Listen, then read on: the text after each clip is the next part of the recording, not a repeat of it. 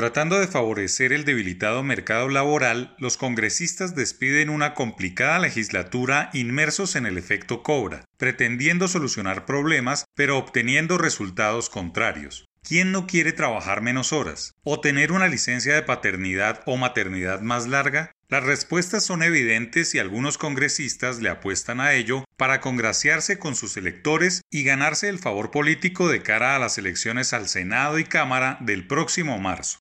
No hay almuerzo gratis y todas esas leyes cargadas de buenicia tienen un costo para los empresarios y sus modelos de negocios. Los costos laborales en Colombia son enormes comparados con países similares. Aún subsisten impuestos para fiscales, lo que hace cada vez más complicado competir en el mercado local y mucho más en las exportaciones.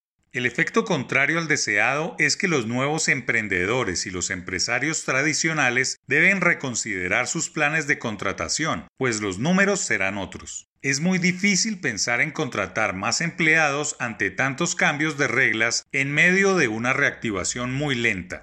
En lo que tiene que ver con el etiquetado de alimentos y bebidas es una tendencia global que funciona bien, pero no es el momento para hacerlo por los costos en que se incurren en tal obligación y el golpe directo al consumo tras la satanización o estigmatización de algunos productos lo que para muchos países es exceso de grasas, azúcares o almidones, entre otros, en economías subdesarrolladas o de frontera puede ser fuente de calorías de bajo costo. Y hay otro problema más delicado que pasa desapercibido en el Congreso, y es el que tiene que ver con la financiación de campañas publicitarias con dineros extranjeros en contra de la producción nacional sin que las autoridades actúen.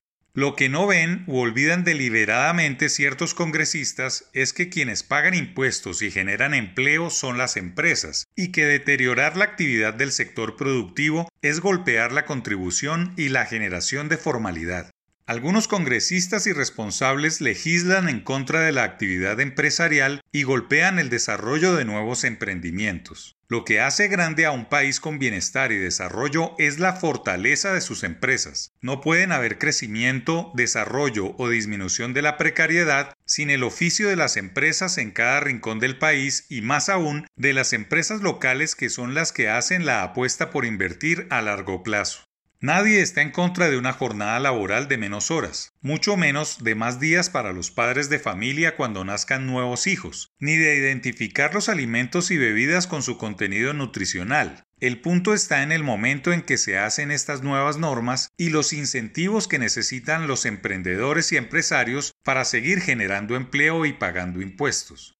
No se puede volver cultural en Colombia ordeñar sin compasión la actividad empresarial porque se extinguirán las actividades productivas y se evaporarán las inversiones, convirtiendo al país en un estado asistencialista que depende de los subsidios derivados de unos impuestos provenientes de rentas amenazadas como son las petroleras y mineras. No hay que temer defender a los empresarios y su papel.